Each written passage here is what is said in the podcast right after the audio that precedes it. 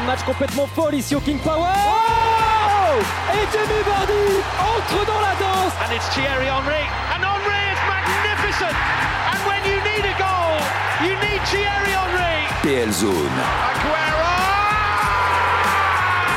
Salim Bongali, Flora Moussi. I swear you'll never see anything like this ever again.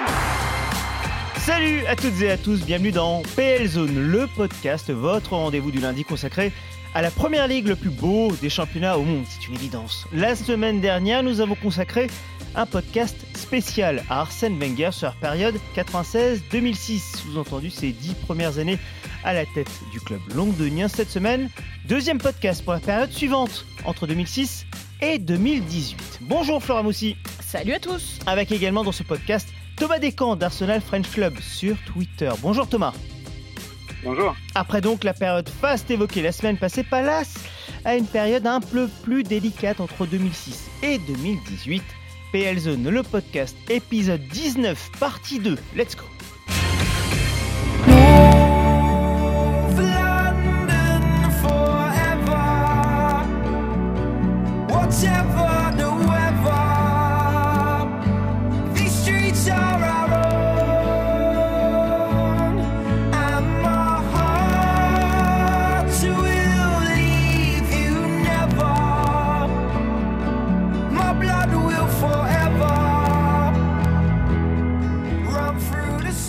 Le chant désormais qui résonne dans l'antre de l'Emirates Stadium avant les matchs. La première fois, c'était il y a une dizaine de jours lors de la rencontre face à Leeds North London Forever de Louis Dunford. On a voulu démarrer par ce chant, cet hymne, car le stade a été souvent la raison évoquée pour argumenter autour des résultats sportifs moindres d'Arsène Wenger et donc d'Arsenal à partir de 2006, sous-entendu année du déménagement à Highbury direction Emirates. Juste avant, tiens, d'évoquer cela, d'évoquer ce stade, juste le bilan sur la période 2006-2018, Thomas, Flora, pour bien comprendre les choses. Sur cette période donc, les classements d'Arsenal, ce sont 4e, 3e, 4e, 3e, 4e, 3e, 4e, 4e, 3e, 2e, 5e, 6e, 3 cups, 2 Community Shield, 2 finales de Coupe de la Ligue, une demi-finale de Champions. Euh, pardon Flora, mais quand j'évoque ce bilan, dit comme ça, c'est pas si catastrophique que ça quand même, non? Bah, Ça dépend euh, d'où on regarde et, et pourquoi. Enfin, C'est-à-dire que si on regarde par rapport à ce qu'était Arsenal avant, si, c'est catastrophique. Puisqu'il gagnait des titres de champion, il Mhm. n'en gagne plus. Donc forcément, il y a un décalage. Maintenant, catastrophique, non, parce que la densité de la première ligue était telle à ce moment-là, elle l'est encore aujourd'hui, mais elle a commencé vraiment à se densifier à ce moment-là. Évidemment que la concurrence fait que c'est compliqué de se maintenir au, au plus haut niveau. Maintenant, il y a une certaine quand même régularité, notamment au niveau du top 4. Ils sont sortis que dans les dernières années finalement de ce Mhm. top 4 euh, d'Arsène Wenger. C'est ce qui a provoqué un peu sa chute euh, aussi. Mais en soi, non, c'est pas catastrophique, mais c'est pas forcément digne du troisième club le plus titré d'Angleterre. C'est vrai, Thomas, que comme le dit Flora, le classement est loin d'être risible, encore une fois, mais le côté titre, cette fameuse première place, c'est ça aussi qui a manqué au final sur cette période. Oui, c'est ça qui a manqué sur cette période. Et puis c'est vrai que là, on parle d'une période qui, euh, qui est assez longue, hein, entre de- 2006 euh, et 2018. euh, C'est assez long quand même pour, pour un club. Euh, il y a vraiment deux périodes pour moi entre 2006 et 2000, 2013-2014 où là vraiment il n'y a rien du tout euh, Mm. au niveau des, des coupes, etc. On ne gagne plus. Il y a deux finales qui sont loupées en League Cup. Euh, et vraiment, il y a une deuxième période à partir de 2013-2014 et puis c'est la fin du, du, du remboursement du stade où là on retrouve des titres, on retrouve de la compétitivité. Il y a une deuxième place notamment après euh, euh, en, en championnat euh, avec le, le titre de Leicester, le, le fameux.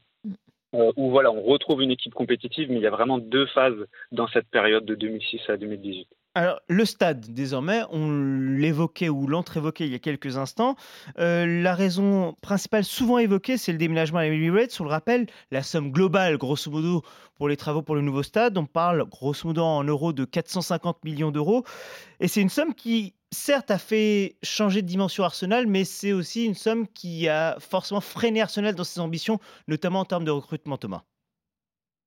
Oui, euh, énormément parce que euh, parce que de toute façon le, discours il est clair et puis Wenger il a toujours été clair et direct avec ses joueurs, avec son équipe et, avec les supporters.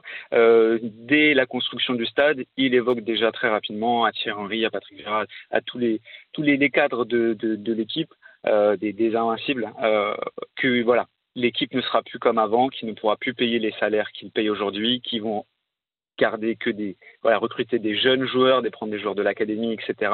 Donc il est il est clair là-dessus. Il évoque clairement bah, qu'il va y avoir des années qui vont être compliquées au niveau sportif. Ils doivent se limiter à 50% euh, de, de masse salariale, de masse salariale dans le budget.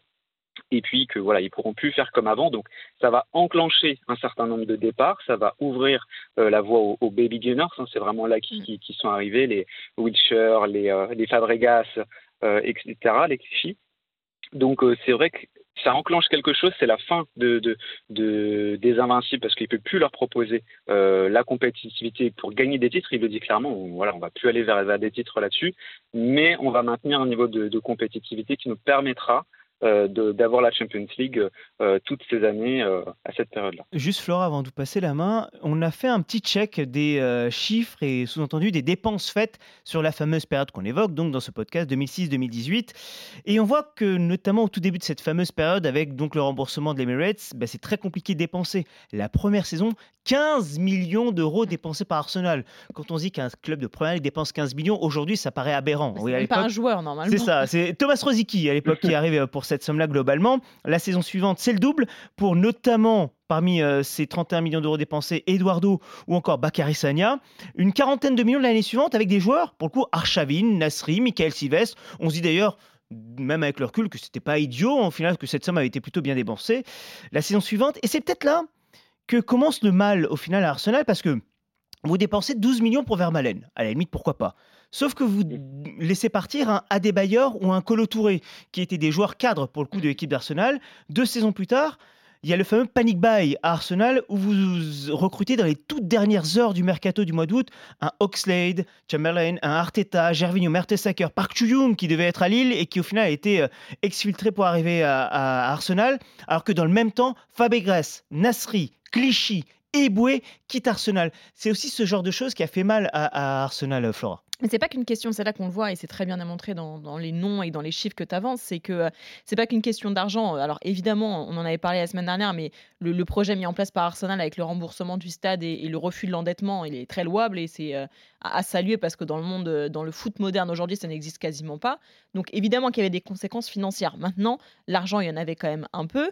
Et ça pas, il n'y a pas que des erreurs de, de recrutement dans ce que tu nous dis. Salim, mais effectivement, ce qui est intéressant, c'est de regarder les joueurs qui sont partis, en fait. Parce que pourquoi aussi les joueurs partent à un moment? Mais parce que le club n'est pas capable de leur, euh, de leur promettre des titres que eux ils cherchent finalement. Nasri, quand il va signer à City, c'est pourquoi? Mhm. C'est pour être champion et il va y arriver. Plus tard, Van Persie, pourquoi il signe à United? Parce qu'il veut être champion et il va y arriver. Et c'est ça qui est malheureux. Et c'est un peu un cercle vicieux finalement parce que ils n'ont pas l'argent nécessaire pour, euh, pour recruter, pour être compétitifs. Et du coup, ils perdent des joueurs qui leur permettraient d'être encore plus compétitifs et donc de remporter des titres et donc peut-être d'attirer encore plus de joueurs. Donc c'est un cercle vicieux comme ça. Effectivement, dès qu'il y a un rouage qui n'est plus vraiment là, on peut plus attirer les joueurs nécessaires et forcément Et- après c'est compliqué. Et en plus, en deux saisons, je disais, notamment lors de la sais- saison 2011-2012, Fabregas, Nasri, Clichy et Boué. La saison Mhm. d'après, Van Persie, Song. Mais oui. Donc en gros, en, Mhm. en deux années, enfin en deux mercato estivaux, euh, Thomas, vous perdez des vrais joueurs cadres pour le coup.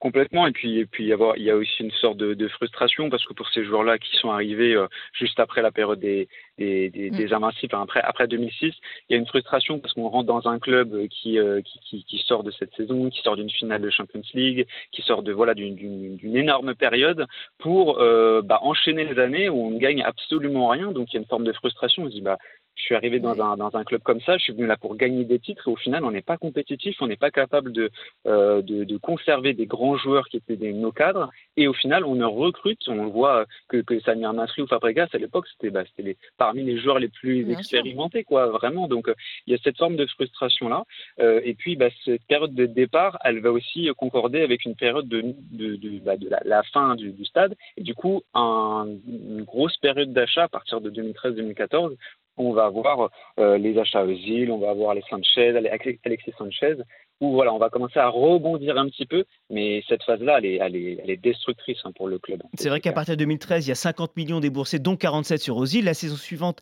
près de 120 millions d'euros dépensés, Ah dont bah, une grosse mais somme sur. Alexis. Après, C'est ça. 2017-2018, 156 millions avec, sur la même saison, Lacazette, Obama, Kitarian. Après, il y a aussi des mauvais choix. Henrik Kitarian, alors il est arrivé du United, donc c'est peut-être pour ça qu'il y avait une somme importante. Mm, mm. Mais Ouais, c'est mais vrai que pour le coup. rien euh, à United en fait. donc, Et euh, pour le coup, il n'a pas forcément marqué l'histoire d'Arsenal euh, également. Et puis ces joueurs-là, quand on évoquait un peu plus tôt les Fabregas ou Nasri, plutôt Nasri, Clichy, Van Persie, ça va aussi, Flora, dans les clubs adversaires qui Mais bien on sûr. renforce ces adversaires pour le coup. Mais oui, et c'est là où la stratégie, elle est, elle est, elle est, enfin, elle est pas bonne. Ils font ce qu'ils peuvent aussi. C'est-à-dire qu'à un moment, quand Ouais. les joueurs veulent partir, ils veulent partir. et C'est Mm, mm. compliqué de les retenir. Et on comprend que quand on évolue dans un championnat aussi compétitif que l'APL, finalement, on a peut-être envie juste bah, d'aller dans un club de PL qui est plus compétitif. Et c'est ce qu'ils ont fait tous euh, un par un. Et finalement, c'est et on peut même pas leur jeter la pierre. Alors après, euh, Van Persie, il s'est fait assassiner parce qu'il a signé à United euh, derrière. Mais il gagne au Oui, final. ouais. Première année, il Oui, gagne et il, il- il Oui. cartonne en fait avec sa saison avec United. Donc euh, c'est, je, je, je conçois qu'en tant que supporter, ce puisse être compliqué parce qu'on a ce côté euh, amour du maillot, on a envie que les joueurs partagent ça. Mais c'est normal qu'à un moment, ils aient Mhm. envie d'être compétitifs et qu'ils aient envie de gagner des titres. Van Persie, il est resté très longtemps quand même avant de partir, avant de se dire bah, je vais Oui. bientôt arrêter ma carrière, je veux partir, quoi. Je veux juste gagner. Enfin, je sais pas ce que t'en penses, Thomas, mais c'est vrai que c'est compliqué de leur en vouloir, quoi. Euh, complètement. Et puis surtout l'année, l'année juste avant qu'il parte, Van Persie, c'est lui qui nous arrache la, la, la, la quatrième sur- place ouais, qualificative en, Ligue des Champions parce qu'il fait une saison. Il fait une saison incroyable. C'est vrai que c'est très frustrant parce qu'il part vraiment euh, chez, chez l'opposant direct euh, en Mhm. dehors de Tottenham. Mais pour United, c'est dur. United gagne le titre juste Ouais. après avec lui. Euh, donc c'est très dur, mais, euh, mais en même temps, c'est lucide en fait. C'est Mhm. c'est lucide, même en tant que fan de- de- d'Arsenal. On est obligé de comprendre de- le- le- les choix de ces top, top joueurs. On se dit que ces Mais- top, top joueurs, on, en a, enfin, on ne peut plus les, les, les conserver, on peut les créer, on peut les, parce qu'on a mis euh, euh, sur, euh, en orbite un certain nombre de joueurs qui sont devenus des grandes stars par la suite, on, après Gas, Van Persie et d'autres, mais on ne peut plus les garder à partir du moment où on les, on les monte, on les, les, les élève, on ne peut plus leur apporter ce qu'ils attendent euh, d'un grand club euh, que, que peut leur apporter d'autres Ça, clubs ça. Thomas, en tant que supporter, et ça doit être extrêmement frustrant aussi quand même pour vous de, de se dire on a des bons joueurs, mais on n'est juste pas capable en fait de, de les retenir. On n'a pas le, on n'a pas les atouts nécessaires en fait pour les retenir. J'imagine que ça, en tant que supporter, ça doit être super dur de se dire que nos, nos joueurs ils préfèrent aller dans un autre grand club de PL, de se dire bah on n'est plus vraiment en fait un grand club de PL euh, capable de retenir des joueurs importants quoi. Bah, c'est- d'autant plus frustrant que euh, on, on a l'impression que, euh, enfin, on peut le, le comprendre comme ça. On a, on a cette grande période d'Arsenal qu'on a évoquée là, lors Mm. du premier podcast. On a une période où presque on s'endort parce que voilà, on est un, on est un peu en dessous des radars parce qu'on peut pas rivaliser et on se réveille un petit peu en 2013-2014 où en effet on met le paquet. Sauf que 2013-2014, il y a d'autres clubs qui se sont réveillés. Il y a Chelsea qui est passé euh, sous euh, Et euh, oui. Abramovich, il y a Manchester City qui a été racheté par l'Émirat. Il y a de nouveaux bah, concurrents qui ont les, Mm, les mm. moyens financiers hors du commun, alors que nous, on était plutôt un, un club euh, bah, qui faisait attention à ses sous. Donc, on a vraiment d'autres pouvoirs en place. Être troisième et quatrième place. hein. ça correspond à ces, à ces deux nouveaux, euh, euh, avec Chelsea qui était déjà bon avant, mais là, avec l'ère Mourinho, Mm, mm. etc. Euh, voilà, là on se réveille, on se dit, on n'est plus dans la même première ligue, on est dans une première ligue où on a des- des clubs qui sont des multinationales, des énormes moyens, ça s'endette, euh, on, on surpaye aussi tous les joueurs. Mm. Il y a aussi une question euh, derrière tout ça qu'on n'a pas évoquée, mais qui me semble quand même important, euh, les droits TV euh, entre 96 et euh, 2018, l'année où il part, c'était x8 euh, Ouais. pour les clubs. C'est énorme. C'est énorme et ça va euh, impacter énormément la gestion des clubs, la gestion de l'attrait des salaires, de l'attrait des joueurs. Euh, quand on, peut se, battre quand on, joue à, quelques pourcents de, de salaire, mais quand on double un salaire, quand on multiplie euh, par des sommes importantes, on peut plus se battre. Mais, mais vous avez raison d'en parler de ces droits télé, comme vous avez évoqué juste avant, et on va s'attarder sur ça, sur la concurrence, parce qu'effectivement, Arsenal, il y a quelques années, et notamment dans le premier podcast que l'on a évoqué, le grand concurrent d'Arsenal, c'était Manchester United, Mm. avec un ton en dessous Liverpool qui pouvait les titiller et les embêter, notamment en coupe. Le problème, c'est qu'à partir de 2005, au final 2004 d'ailleurs même, euh, Chelsea va arriver sur ce territoire-là avec José Mourinho, et après il y aura Mhm. d'autres. Mais c'est vrai que Flora, à partir de Chelsea, ben, Arsenal va clairement reculer. Ah c'est en fait ils vont sortir de cette lutte euh, pour le titre donc hormis la saison qu'évoquait euh, euh, Thomas tout à l'heure avec la, la- qui pour moi C'est terrible la- d'ailleurs parce que Chelsea, euh, Liverpool, City sont loin et au final ils sont dépassés par Leicester quand même. exactement cette saison là moi je trouve que c'est il termine deuxième. Ok, Ouais. on se dit sur le papier c'est la meilleure saison de ces, de- ces dernières années, mais moi je trouve que c'est la pire. Ouais. C'est-à-dire que c'était l'année où jamais où Arsenal Ouais. pouvait retrouver ce titre de champion. Et ils n'ont pas réussi. Et je me dis, mais en tant que supporter, ça devait être mais horrible. Parce qu'on se dit, alors Leicester, c'était incroyable. Je pense que cette année-là, On il est pouvait tous rien leur arriver, c'est pas possible.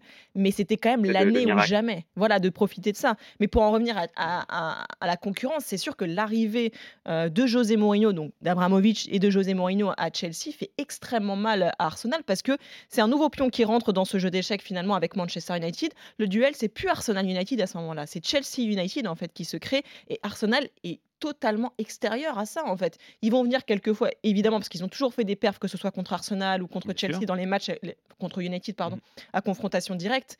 Mais sur le long terme, en tout cas, ils tiennent plus. Et l'arrivée de City après, euh, ça écrase tout encore pire. Et après, ça tourne beaucoup quand même en première ligue, mais c'est vrai que Arsenal à ce moment-là est assez décroché et finalement leur objectif de toute façon chaque saison, ce sera pas de lutter pour le titre, ce sera d'être dans le top 4 C'est- et d'assurer cette place en Champions. Petite digression quand vous évoquez cette saison 2015-2016, donc Mm. où Leicester est champion d'Angleterre. Je me souviens, je suis à l'Emirates le jour du Arsenal-Leicester. Arsenal gagne 2 Mhm. buts 1 ce jour-là des toutes dernières secondes et on se dit ah finalement Arsenal va réussir à faire du mal à Leicester et Arsenal va peut-être réussir à, Mhm. à choper ce titre et au final ça se finit mal avec cette deuxième place. Mais c'est vrai que hum, Thomas, City par la suite et d'autres au final qui vont régulièrement venir embêter euh, et prendre des points régulièrement. C'est vrai qu'Arsenal semble tellement déconnecté sur les dernières saisons au final. Oui, et je pense même que cette, euh, cette saison 2016, elle va marquer un tournant, Mm. je pense, dans l'esprit des, des fans, parce qu'ils vont se dire aussi que peut-être que Wenger n'est plus l'homme de la situation, et c'est un moment un peu grave pour, euh, pour, euh, pour tous les fans, parce que euh, on se dit que depuis 2013, ça y est, on remet de l'argent, vous l'avez évoqué tout à l'heure, euh, dans, le, dans le mercato, on a trop de concurrence, du coup, on a beaucoup de panic buy, euh, justement, avec des joueurs qu'on surpaye et qui sont plutôt des joueurs moyens, qui ne sont pas des top, top joueurs euh, et d'ailleurs qui vont, qui vont souvent nous prouver euh, qu'on a raison à ce niveau-là. Euh, mais surtout 2016, c'est se dire bah là on avait toutes les cartes pour y aller, on avait l'équipe, on avait les adversaires qui ne faisaient pas une grande saison, etc. Et au final, on n'arrive quand même pas à conclure alors que presque c'était servi sur un plateau. Et à ce moment-là, à partir de 2000 2016-2017, c'est les premiers mouvements qui vont commencer à, à- à parler du départ de Wenger, que c'est plus possible. Euh, si je dis pas de bêtises, euh, c'est aussi l'année où Wenger fait un burn-out Absolument. parce que euh, le, le- le club fait, euh, euh, bah, le, le club grandit aussi. hein. Il l'évoquait dans une interview euh, avec Ian Wright, avec Sol Campbell et, et Galas, où il, il évoque le fait que quand il a démarré, il, il gérait l'équipe 1 avec trois professionnels. Quand il finit, il y a 20, euh, 20 agents qui gèrent, qui gèrent son équipe. C'est un club qui a pris une dimension monstrueuse, qu'il n'arrive plus à gérer comme il gérait auparavant son club. Il est dépassé à tous les niveaux. Mm. Et c'est un peu la fin d'une ère, mais c'est aussi la fin euh, je pense, d'un type de, de, de, de manager, d'un type Ouais. d'entraîneur. Euh, Mourinho en parlait euh, quand, quand il est parti, euh, Wenger, il, il dit c'est le dernier de son espèce. Et Mm. je trouve que ça, ça, ça recouvre bien le fait que Wenger, il a fait partie d'une époque et que ces, ces années-là, bah, elles marquent le fait que lui n'est plus adapté aussi. Il n'arrive plus à s'adapter à l'époque qui, qui, en, en cours. Mais, euh, mais lui, voilà, il, n'arrive plus, il ne correspond plus à l'époque qui, qui arrive. On écoutera José Mourinho dans quelques instants évoquer Arsène Wenger et on évoquera une petite page héritage justement sur le cas Arsène Wenger, que ce soit à Arsenal ou même dans l'histoire d'ailleurs de ce championnat d'Angleterre. Mais vous l'avez abordé aussi, les critiques. Parce qu'au final, il y a presque une phrase, enfin une phrase, un hashtag, puisque nous sommes à l'ère des réseaux sociaux, contrairement peut-être Mm. au premier podcast qu'on a évoqué la semaine passée, où c'était pas encore l'ère des réseaux sociaux, le fameux Wenger out. Tant de critiques envers lui. Et tiens, pour en parler de ces critiques, alors il a été à Arsenal et même par la suite, il a toujours été un observateur des Gunners. Johan Duroux qui est en notre compagnie. Bonjour Johan. Bonjour Salim. Salut Joe. Grand plaisir de vous accueillir dans, Hello Flora, ça dans va PL Zone, Ça le podcast. Elle va très bien. Elle est prête d'ailleurs pour dimanche prochain, un grand multizone qui s'annonce sur RMC Sport et une Oui. grande et belle journée, un beau dimanche évidemment, qui verra West Ham se qualifier pour l'Europa League. Mais ça, c'est pas l'heure de ce podcast. Plus sérieusement, Johan, euh, Oui. votre regard, vous en tant qu'ancien joueur d'Arsène Wenger, évidemment, et euh, aussi par la suite, lorsque vous avez quitté Arsenal, vous avez évidemment continué d'observer ce club londonien. Les critiques envers Arsène Wenger, les critiques dures parfois, le fameux Wenger out, est-ce qu'avec le recul, vous les comprenez, ces, ces critiques? En fait, c'est toujours euh, compliqué quand, parce que, bon, moi, j'ai corps et âme, c'est Arsenal, je suis arrivé là-bas à 16 ans. Donc, c'est toujours compliqué de voir que quand quelqu'un bâtissait quelque chose depuis zéro et le mettre à un certain niveau, c'est pour moi toujours incompréhensible d'avoir la critique. Mais après, ce que, ce que je pouvais comprendre, c'était que les autres clubs progressaient. Les autres clubs avançaient. Tu avais Chelsea qui revenait, tu avais Manchester City qui investit beaucoup, et tous les autres clubs se rapprochaient. Donc en fait, et comme on l'a souvent dit euh, en plateau nous-mêmes, c'est que la- euh, les, les supporters sont très versatiles. Et à un moment donné, l'his- l'histoire ne compte plus, mais par contre le présent. Et c'est vrai que on gagnait plus de titres, Arsenal était, se, se, se battait plus, c'était plus compliqué d'avoir la quatrième place, il y avait moins de régularité dans les résultats. Donc, euh, on peut comprendre ces critiques, mais je trouve toujours difficile et, et, et, et, tellement dur d'avoir une, une, une, une telle, euh, un, un manque d'humilité en fait, un manque de reconnaissance sur le fait que cette personne-là euh, a pris un club de zéro et l'a bâti en tant que monument du football quand même, au niveau finance et au niveau de tout ce que ça implique. Mais c'est vrai que le supporter, lui, bah, lui, il s'en fout de tout ça. Lui, c'est les titres, euh, c'est- c'est c'est les résultats, Mm. euh, c'est de rivaliser et de, devant Tottenham, de, d'avoir, euh, de rivaliser avec City, et ce que ne faisait plus Arsenal pendant, pendant un petit moment et encore aujourd'hui. Johan, juste, vous l'avez donc parfaitement connu, Arsène Wenger. À l'époque, les réseaux sociaux n'étaient pas aussi forts et aussi présents qu'aujourd'hui. C'était les journaux, donc la presse écrite. Est-ce que Arsène Wenger était attentif à ça, aux critiques de la presse écrite, ou il arrivait à mettre une certaine distance? Ben, je pense qu'il y a toujours l'individu, l'homme lui-même qui va sûrement être atteint. Et après, il y a le, visage que tu vas avoir devant ton équipe. Donc, c'est vrai qu'il n'a jamais laissé paraître le fait d'être peut-être déstabilisé euh, par des critiques, peut-être une en référence que j'ai, mais ça, c'est un truc personnel. Mais sinon, euh, il a toujours euh, eu ce calme, cette sérénité de savoir que ce que sa méthode, ce qu'il avait, était quelque chose qui marchait. Mais après, ce qu'il faut dire aussi, c'est que des gens comme Arsène Wenger qui sont dans, dans, dans, dans le foot depuis des années et qui ont fait ce qu'ils ont fait, ils ont peut-être tendance aussi un peu de peine à se renouveler. Tu sais, parce qu'à un moment il y a des, il y a des Pep Guardiola ou d'autres qui arrivent avec des nouvelles méthodes. Et, et la méthode Wenger marchait parce que lui, c'était plus un, le, le- la pièce maîtresse d'un club de foot parce Mm. qu'il avait vraiment bâti de A à Z. Tu sais, c'est-à-dire qu'à un moment donné, ce genre de critique, pour toi, parce que tu es au-dessus de ça. Tu es au-dessus de, de l'institution, tu es au-dessus de, de, de tout ce qui peut être comparé à un entraîneur. Wenger n'était pas un entraîneur. Mm. Wenger, c'était monsieur Arsenal, en fait, tu vois. Mhm. Donc, euh, qu'on puisse dire euh, oui, mais si et ça, ben lui, en fait, euh, non, ça marche. On, fait, on, fait, on est dans le top 4, on joue à la Champions League. Peut-être qu'on gagne moins de titres que, que, que les autres aujourd'hui parce qu'on n'investit pas de la même manière, mais Ars- Arsenal est stable. Euh, Thomas Descamps d'Arsenal French Club, quand vous entendez les propos de Johan, c'est vrai que Arsène Wenger, oui, il a tant apporté et, et on a parfois, malheureusement, quand on est supporter d'un club, peu importe qui nous sommes et quel club nous soutenons, on oublie parfois le passé et on ne pense qu'au présent. Et c'est aussi ça qui fait que Arsène Wenger a été euh, très critiqué sur la fin aussi, parce qu'on a oublié ce qu'il a fait par le passé. Oui, tout à fait. Alors c'est c'est vrai que c'est on a oublié ce qu'il ce qui, ce a fait. Alors je sais pas, mais c'est vrai que la, la, la phrase qui ressortait souvent dans, dans les stades, je me souviens de la de, de l'affiche qui sortait souvent, c'était euh, euh, Arsène, euh, thanks for the memories, but it's time to go. C'est voilà, merci pour les souvenirs, mais maintenant c'est plus possible. Il y a cette période, on parlait de 2006 ou 2013 où il y a, plus rien. Euh, c'est compliqué. Euh, je pense qu'il a profité quand même de son statut, du fait qu'il est, qu'il est qu'il a réussi à faire tout ça pendant des années pour tenir, malgré le fait qu'il avait plus les résultats alors que les attentes étaient très grandes. Euh, mais euh, mais c'est vrai que c'est compliqué euh, d'arriver à, demander à, quelqu'un, en tout cas que la Wenger qui est toujours en place, n'arrive plus à retrouver euh, euh, bah, les résultats d'avant. Il y a une frustration qui, qui a été bien marquée par les joueurs, hein, euh, mais qui sera marquée de plus en plus par les supporters, qui sera marquée par euh, bah, les nouveaux propriétaires d'Arsenal, parce qu'Arsenal change de propriétaire euh, pendant la période Wenger. Euh, donc il y a de nouvelles pressions, il y a une attente de, de- de tout de suite maintenant, euh, que voilà. Ce n'est plus possible dans l'époque actuelle euh, Mhm. d'arriver à, à- à gérer à la fois le côté euh, j'ai fait tout ça, mais je n'arrive plus aujourd'hui à, euh, à vous apporter ce qu'on attend de ce club-là, en tout cas ce, qu'on attend de son, héritage finalement. Mais après, c'est ça qui est, frustrant, et peut-être que Joe, tu pourras me dire, mais moi, en fait, on a tendance à faire un peu le parallèle avec euh, Ferguson, qui a eu peut-être la lucidité de partir en étant au plus haut niveau. C'est-à-dire que je pense qu'il savait très bien que s'il restait encore quelques années euh, après, il n'arriverait plus à maintenir United au niveau où il l'avait emmené. Et je me dis, je me pose cette question est-ce que Wenger aurait pas dû peut-être de lui-même à un moment donné en fait s'arrêter, justement avec ce que tu disais Thomas, en, en voyant qu'il n'avait plus les clés nécessaires et qu'il était plus capable de que ce soit lui ou pour le contexte ou pour euh, les propriétaires ou n'importe quoi, mais qu'il était plus capable euh, d'atteindre le niveau qui s'était fixé au départ. Je sais pas, Joe, si tu en avais parlé ou pas avec lui, mais est-ce que tu penses pas qu'il aurait peut-être dû s'arrêter de lui-même à un moment plutôt que de, de terminer comme ça à Arsenal, où je trouve ça triste finalement que ça se termine comme ça?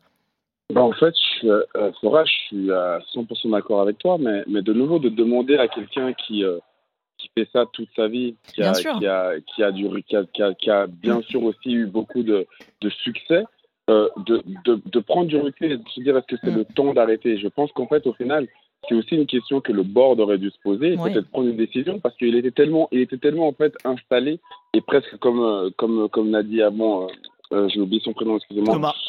Thomas, pardon, Thomas.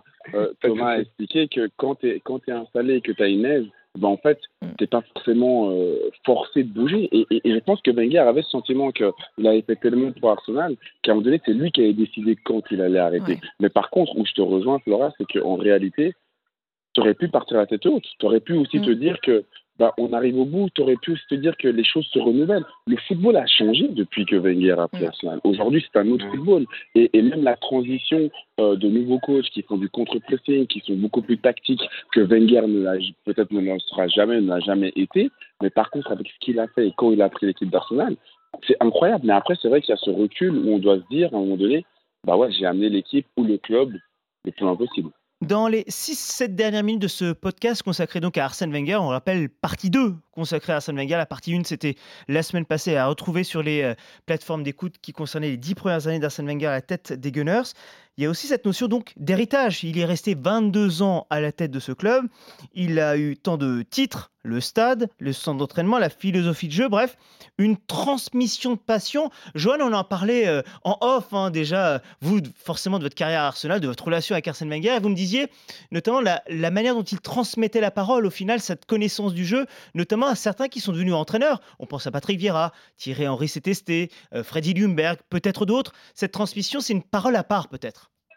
Oui, moi je pense que t'as- tu as euh, ce côté humain qui était, qui était très très très spécial et, que je pense que chaque joueur a, apprécié chez Arsène, c'était que on pouvait discuter avec lui, mais surtout il nous a tous pris très très jeunes, c'est-à-dire que au final tu apprends en tant que, que, que jeune joueur bien sûr sur le terrain, mais tu as aussi un mentor qui se, qui se comporte d'une certaine manière avec les, avec les joueurs, qui a une, une attitude, une, une, des, des, des demandes aussi, qui fait que du moment où tu, tu grandis et tu comprends la fibre football un petit peu, un peu plus, par exemple Patrick il a pris très jeune, Thierry aussi, euh, Arteta est venu un peu plus tard, mais c'est des gens qui avaient la philosophie et, et surtout la vision que, que, que Arsène pouvait déjà nous donner. C'est-à-dire qu'il avait vraiment ce ressenti, cette passion foot.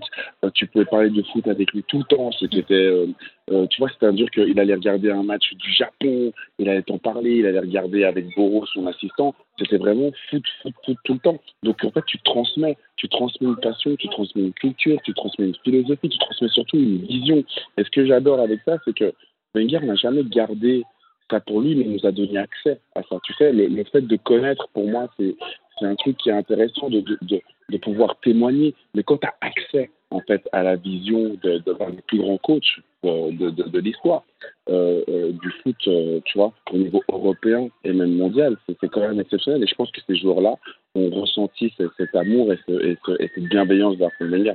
Quand vous l'évoquez, le fait de vouloir partager l'information, de pouvoir euh, le vouloir, pardon, en faire profiter un maximum, la semaine dernière, on évoquait notamment les propos de Tony Adams qui, lorsqu'il a vu pour la première fois Arsène Wenger, se disait Mais c'est qui cet instituteur, ce professeur de français? Oui, il avait cette notion-là, presque, Johan. Au final, c'était une sorte d'instituteur, Arsène Wenger, à vouloir apprendre les choses aux autres. Oui, mais après, ça, c'est encore plus tôt. C'est-à-dire que dès qu'on arrive à Arsenal, c'est d'abord qu'il faut carrément, en plus, euh, changer la culture. Parce que la culture était totalement différente. Et Tony Adams, euh, euh, arrêt par lourd, qui faisait, euh, qui était vraiment à l'anglaise, qui buvait des bières ou qui buvait des chocolats euh, dans le bus, alors que lui, il il pouvait, pas forcément accepter ça par rapport à la culture du sport et qu'est-ce qu'on qu'on demandait au corps. Donc tout ça, il a dû justement être en tant qu'instituteur. Mais nous, quand on arrive, c'est encore autre chose parce qu'on est tous jeunes. La plupart, on est des jeunes, donc ça veut dire qu'il doit nous guider, il doit nous donner confiance. On doit faire des erreurs, mais il doit toujours nous mettre en haut. Donc en fait, c'est vraiment un truc pédagogique en fait qu'il a eu. Il a eu bien sûr ce, ce côté d'instituteur avec des plus vieux, et nous, il a dû changer encore, se renouveler pour être quelqu'un qui était justement notre guide, notre guide euh, psychologique, notre guide sur le terrain, notre un peu comme un papa en fait. Thomas, dans 15, 20, 25, 30 ans, votre amour d'Arsenal sera donc toujours là, on l'aura compris. Comment est-ce que vous réussirez à expliquer dans 25, 30 ans aux plus jeunes qu'Arsène Wenger, c'était l'un des plus grands? Euh, Question piège, ah, je l'accorde. C'est Ah ouais, c'est- une question piège. Alors moi, je dirais que, en tout cas, moi, j'ai toujours associé euh, Arsène Wenger, euh, pour moi, à l'un des plus euh, grands romantiques du, du, Mm. du football. C'est-à-dire, c'est quelqu'un qui associait une vision euh, très euh, très noble du, du foot, euh, d'une quelque chose qui devait produire des émotions, quelque chose qui devait être créatif, qui devait être offensif qui devait laisser la liberté aux joueurs et je trouve qu'il s'est beaucoup concentré là-dessus, euh, de, leur laisser la liberté de faire des choix dans un match. Euh, il le redit souvent. Euh, c'est quelqu'un qui, qui vraiment qui reconcentre le foot sur le terrain, le terrain, le terrain, les joueurs. C'est eux qui ont la responsabilité euh, des décisions qu'ils prennent et en tant qu'entraîneur, on essaie de les amener euh, vers vers le plus beau jeu possible pour les supporters. Et, et je trouve qu'il a toujours été fidèle à ses convictions jusqu'à mourir avec elles hein, finalement. Et je trouve c'est aussi pour ça que je trouve ça romantique. Sa fidélité, sa loyauté. Il a refusé euh, le Real de Madrid, l'équipe de France, la Juventus dans les périodes où Arsenal ne gagnait plus rien, où il aurait vraiment pu euh, quitter le navire euh, bien, bien, bien souvent. Il ne l'a jamais fait, il a toujours été fidèle et c'est pour ça aussi tout à l'heure euh, qu'on disait qu'il est, qu'il est aussi attaché à cette image d'Arsenal. Euh, mais pour moi, voilà, c'est vraiment le, romantisme euh, du, football et, c'est peut-être, en tout cas, moi, ce que je trouve, c'est peut-être pas objectif, mais, mais c'est quelqu'un qui se rapproche de la pureté du football au sens où c'est le, la, la joie de jouer, la joie d'être créatif, d'être offensif et de procurer des émotions, de proposer un beau jeu.